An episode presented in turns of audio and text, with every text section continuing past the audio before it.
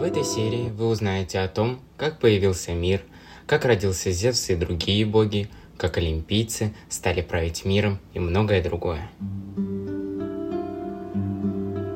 Вначале существовал лишь вечный, безграничный темный хаос. Из хаоса произошла и богиня Земля, Гея. Она была одна, ей было одиноко, и чтобы избавиться от одиночества, она родила небесное божество – Уран – Небо возлегло на землю, соединившись с ней, плотно прижимаясь друг к другу. И так они стали парой. Гея и Уран занялись любовью. Это длилось ни день, ни неделю, ни месяц, а тысячи дней. И от слияния родились дети. Первыми родились титаны. Шесть титанов и шесть титанит.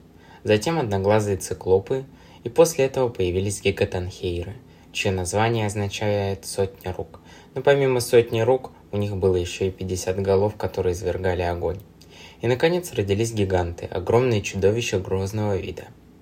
Но все они не могли покинуть чрево матери, так как Уран плотно прилегал к Геи, не давая своим детям выбраться на поверхность. Как только они пытались выбраться на свободу, отец заталкивал их обратно. В отчаянии титаны терзали мать. Пытаясь выбраться наружу, они приносили ей невыносимые боли, и она устала это терпеть. Гея приходит в ярость и призывает детей восстать против отца, и приказывает им напасть на него. Но дети, испугавшись, не послушали мать. Лишь один титан, набравшись смелости и проникшийся сочувствием к матери, согласился возглавить битву с отцом. Для того, чтобы помочь сыну, Гея в тайне от Урана сделала кремниевый серп. И когда Уран, вновь охваченный желанием, занялся любовью с Геей, Титан воспользовался моментом. Когда Уран вошел в Гею, Титан одним движением оскопил отца. От резкой боли Уран отпрянул от Геи и, наконец-то, отделился от нее и остался там навсегда. Титаны, циклопы и гиганты стали свободны. Говорят, что капли дождя – это слезы Урана, слезы боли, раскаяния и сожаления, которые он постоянно испытывает. Победив Урана, власть захватил Кронос – и взял он себе в жены свою сестру Рею. Гея предупредила Кроноса, что один из его сыновей однажды свергнет его и займет трон, и Кронос решил проглатывать своих детей одного за другим, дабы не допустить потери власти. Рею охватило отчаяние. Она больше не хотела терпеть обезумевшего мужа, и когда она снова забеременела, тут же решила скрыться. Она спряталась на острове Крит и тайно родила мальчика. Его звали Зевс. Заботу о нем она доверила нимфам, богиням, олицетворяющим силы природы. Кронос знал, что жена беременна и ждала от нее младенца. Рея пошла на хитрость. Под видом младенца она подала Кроносу камень, завернутый в пеленки. Тот от безумия и желания поскорее расправиться с новым ребенком даже не посмотрел на него и сразу же проглотил. В горах Зевс рос под присмотром нимф и своей бабушки Геи. Он питался амброзией и нектаром, который приносили голуби-орлы. Зевс ел вкусный мед, который ему делали пчелы, и пил молоко божественной козы Амалфеи. Когда Зевс займет небесный трон, он отблагодарит своих благодетельниц. Амалфею он вознесет на небеса. Она станет созвездием Козерога. Он заберет у нее один рог и отдаст его нимфам. Так и появился рог изобилия. Кто им владеет, не знает ни жажды, ни голода но это будет позже. А пока Кронус узнает о том, что жена его обманула и начинает поиски сына. Он ищет везде, поднимает горы, опускается в морскую пучину, но никого не может найти. Все потому, что пещеру с колыбелью Зевса охраняют демоны, воины его матери Куреты. Рея приказывает им ни на секунду не прерывать свои воинственные пляски – стучать своими копьями о щиты, чтобы заглушить плач младенца, дабы его отец не смог услышать вопли ребенка. Прошли годы, Зевс рос и мужал, но также и росло в нем желание отомстить жестокому и безумному отцу. Зевс познакомился с морской нимфой Метидой, Метида богиня благоразумия и хитрости. Молодой Зевс соблазнил ее и делился с ней желаниями и мыслями отомстить отцу и освободить своих братьев и сестер – Метида предлагает ему дать Кроносу особое лекарство, а именно рвотное средство. А чтобы он ничего не заподозрил, туда нужно добавить мед. Зевсу понравился план, и он обратился к матери, чтобы та достала ему это средство, и привела его к Кронусу под видом стольника, слуги, который должен подносить богам напитки. Ничего не подозревавший Кронос взял питье и выпил его.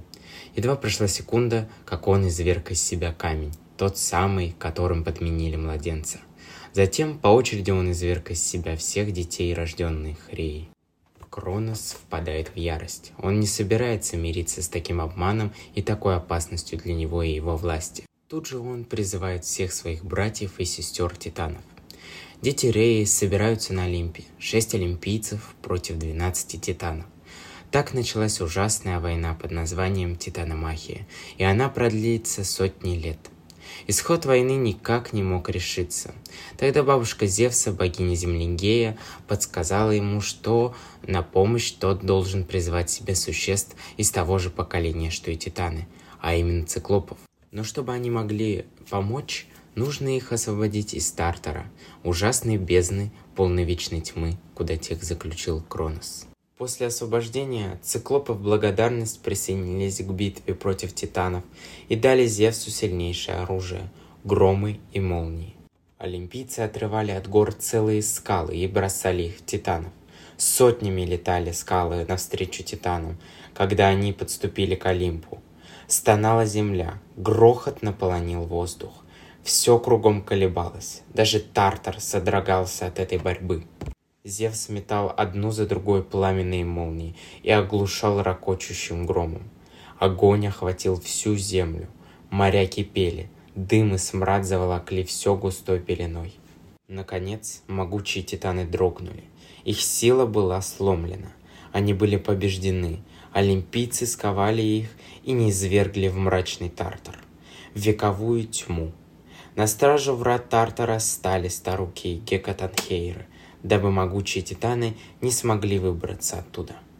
Но на этом не наступил мир и покой.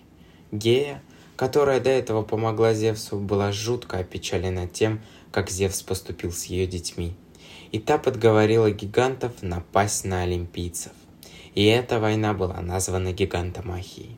И она закончилась уже после того, как на Земле появились смертные люди – Гея пыталась найти растение, которое бы сделало ее детей-гигантов бессмертными.